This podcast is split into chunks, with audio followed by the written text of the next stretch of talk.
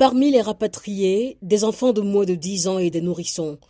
Le président guinéen de la transition, le colonel Mamadi Doumbouya, est allé à leur rencontre. Certains ont fait cas de sentiments de haine et de rejet envers les migrants illégaux.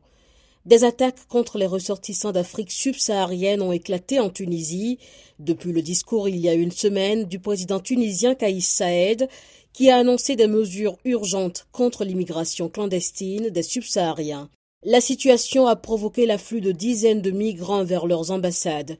Plusieurs États d'Afrique subsaharienne ont annoncé des rapatriements volontaires, mais l'organisation de ces vols retour est retardée par les pénalités que doivent payer les personnes ayant dépassé les délais de séjour qui dépassent souvent les 1000 euros.